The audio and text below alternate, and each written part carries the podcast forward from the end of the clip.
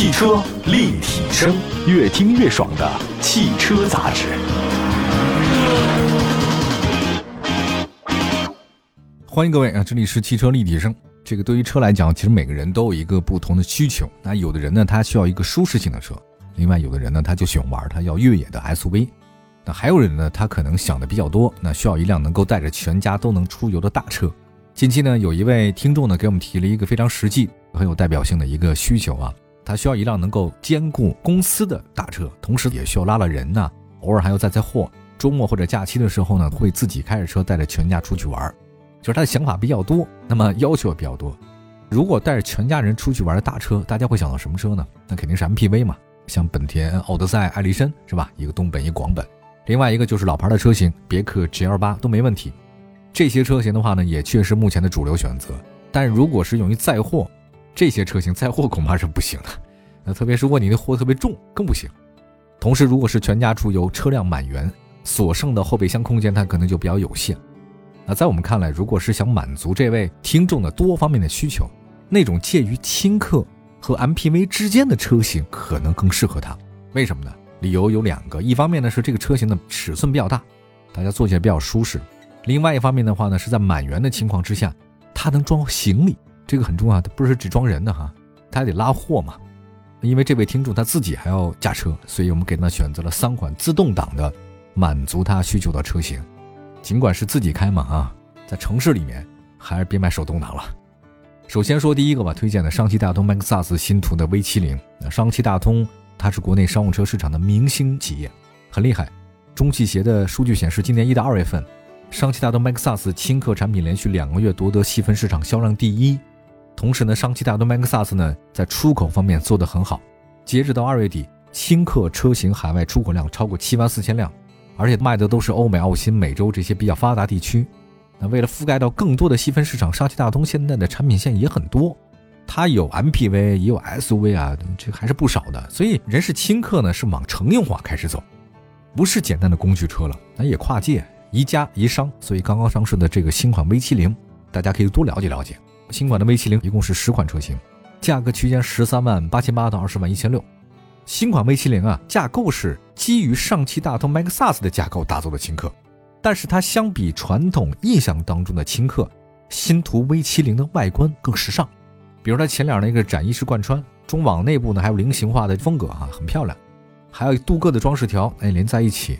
呃，进气口呢它是隐藏式的，啊位于前脸的下部，两侧呢是竖形的排列的日间行车灯，车身侧面呢是标准的轻客设计，车顶的线条平直。前低后高阶梯式错层的车窗增加了层次感，采用的是单侧侧滑门。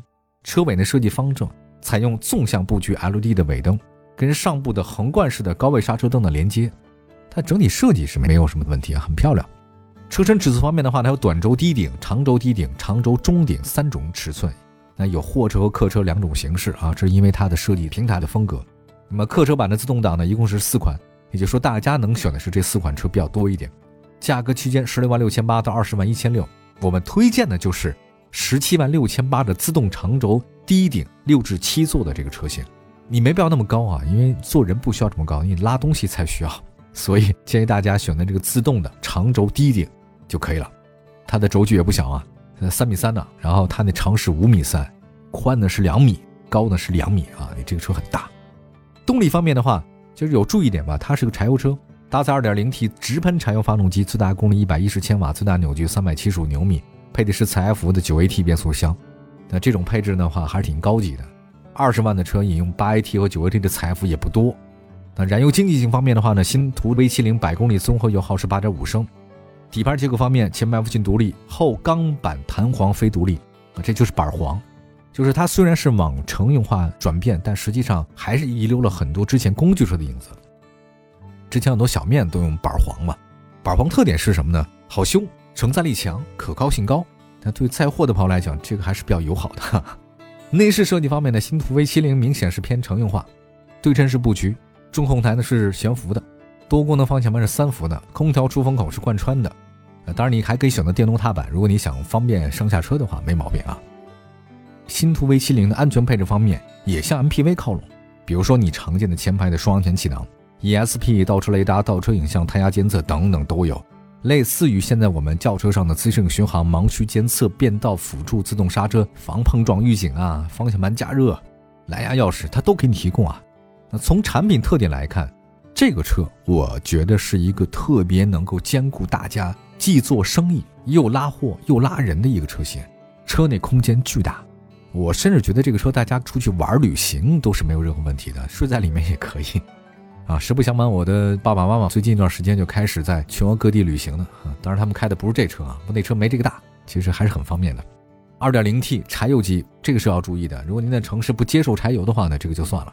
那 9AT 确实很好，大家可以选择一下，长途自驾游非常舒适。除了这个车之外呢，再还有两款啊，一个是江铃福特的途锐欧，一个是奔驰的威霆。这两款车呢也是非常适合我们今天这位听众朋友的提的要求。好，我们休息一下，一会儿为大家好好介绍。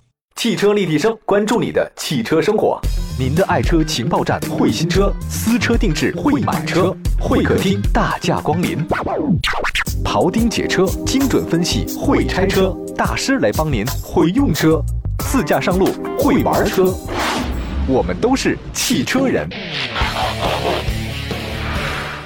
欢迎回来，这里是汽车立体声。今天我们在节目当中为一位听友解答问题，就是大家如果有类似于在买车过程当中的比较的事儿，可以通过我们的官方微信、微博平台“汽车立体声”找到我们，在后台留言啊，我们都能看到。今天是一位朋友，他是让我们挑车，挑来挑去的话，我们新途 V 七零就是 Maxus 的这个车型还是值得大家推荐的啊，特别适合他。这个车也许它对普通人来讲大力，但是对于这位朋友来讲适合。我们接下来说另外一个也适合他的，就是江铃的福特途锐欧。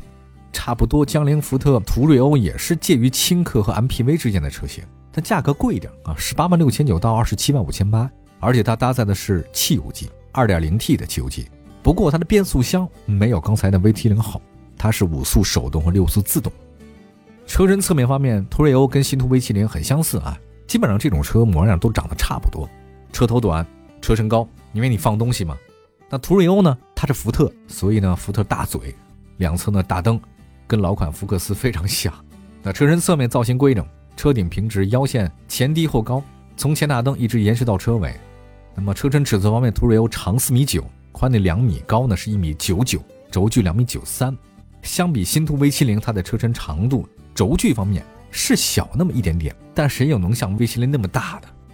途锐欧呢，仅仅提供七座版，标准状态下的后备箱空间是一千三百六十升，嗯，算是比较大的。座椅呢是二加二加三啊，第三排呢接近到独立设计。这种车型它不是普通 MPV，所以第三排还是很宽敞的，甚至可以放倒。你放倒以后，它储物空间不就更大了吗？而有意思的地方是，途锐欧呢是双侧门，当然高配版呢可以选装双侧门哈，它有这个设计，但是你得是不是得加钱啊？是不是得高配才有？动力系统方面，途锐欧呢是 2.0T 汽油机，最大功率147千瓦，最大扭矩300牛米，最大功率高于新途 V70，但扭矩少了不少。传动系统方面，途牛自动挡车型配的是六速自动变速箱，中规中矩的选择。车辆的 NEDC 综合油耗是九点六升。底盘结构方面，途牛是前麦弗逊独立后扭力梁式的非独立悬架。在内饰设计方面，途牛同样是明显偏向乘用车的设计风格，跟老款福克斯很像。对称布局，中控台显示屏是内嵌式的啊，它保留了一些实体按键啊。多功能方向盘也是四辐式，按键同样是实体式。日常的性价比。使用性的角度来看，我们认为这个车你要买多少钱的呢？二十万六千九的自动精英型，它那个低的价格它是手动挡的，大家不建议开嘛，买自动挡的可高一点，但是可以有。那你这个有了很多了，像安全气囊、胎压报警、ESP 倒车影像等等，像这么大的车，如果你没有倒车雷达或者影像或者报警的话，这个不合适啊，基本上大家驾驭不了。那途锐欧呢有高配车，所以这方面可以提升很多配置，毕竟是也是福特，所以它的品牌价值来讲更高一点，所以也贵一点。除了这个之外呢，最后我们再向这位听众朋友推荐的一个就奔驰。当你不知道推荐什么车的时候，你推荐德系车；如果他又不选大众的时候，你推荐奔驰。我这基本上问题不大。那除了上述这两款车以外，今天应这位听众的要求哈，对吧？他什么都想要嘛，所以有一款车，奔驰的威霆适合他。只是威霆这个车型虽然是奔驰，但是大家不熟，因为在奔驰整个体系当中它非常多。威霆的定位是什么呢？就是低于那奔驰那个 V，大家明白那个车型吗？就特别适合。奶爸开的那种，但是威霆的话呢，定位比它低一点，起步价呢也低啊，二十九万三千八，有七座、八座和九座。威霆它给人感觉是什么？就是中规中矩，前中网上有那硕大的奔驰标，车身侧面都是直线，整体的这风格其实说半天跟那个新途 V70 途锐欧是一样的，这种车都差不多，直线条走，空间比较大。但是它低配版的是单侧门，高配版的是双侧门，它的配置不高，它配的呢是卤素大灯，不是 LED 的啊，大家可能不太喜欢，因为是奔驰嘛，所以它这个品牌可能溢价上去了。那车身尺寸方面，奔驰威霆长呢是五米三，宽一米九，高呢是一米八八，轴距三米四。它的车身高度呢比刚才说的新途 V70 还有那个福特的途锐欧都低。内饰方面，威霆啊是传统对称式设计，非常朴素，就这种车它没有什么装饰。它就是一车，呃，方向盘是三幅的。有个让我意外的事儿，就是这种车型它高配车也没有音响，对你得自己改。座椅布局方面的话，威霆九座版是二加二加二加三，它这个车能装不少人。动力系统方面，2.0T 发动机加 9AT，最大功率155千瓦，最大扭矩350牛米，加95号汽油。对，这是奔驰要吃细粮。相比之下呢，刚才说的福特途锐欧只是92号就可以了。那这个奔驰威霆是前麦弗逊独立，后半拖翼臂式的独立悬架，所以奔驰的整个坐起来感受更好，就是配置太低了，连音响都没有。但你加一个音响也不是很贵啊，汽配城很好加。整体舒适性方面，这个是不错的啊。威霆是奔驰入门级的 MPV，所以它整体配置水平特别低，甚至它不仅没有音响，它也没有倒车雷达、倒车影像。倒车雷达可以加装吧，花个几千块钱能加不错的了。但它有什么呢？有的定速巡航、前排双气囊、ESP 自动空调。如果选择价格高四万五的那个高配版，还可以多出前后泊车雷达、主动刹车、前后碰撞预警、自动泊车，这个都能多出来，都没问题啊。那今天这三款车呢，实际上都是介于 MPV 和轻客之间的车型啊。也向这位听众朋友介绍了一下，新途 V70 是性价比很高，而且性价比很均衡的车型，就是第一个推荐的 Maxus 那个啊，价格最低，配置最高。呃，当然它有个柴油机。如果您没法买柴油的话，这个就算了啊。那途锐欧呢，价格居中，啊，没有明显短板，但是也没突出的地方，啊，刚才说到奔驰威霆，这个是奔驰的光环，但乘坐舒适性很好，可配置太低了。建议大家的话呢，可以多选择一下吧，自己看看好吗？如果各位还有什么选车需求的话呢，可以在官方微信、微博平台找到我们汽车立体声。明天同一时间节目中接着聊，拜拜。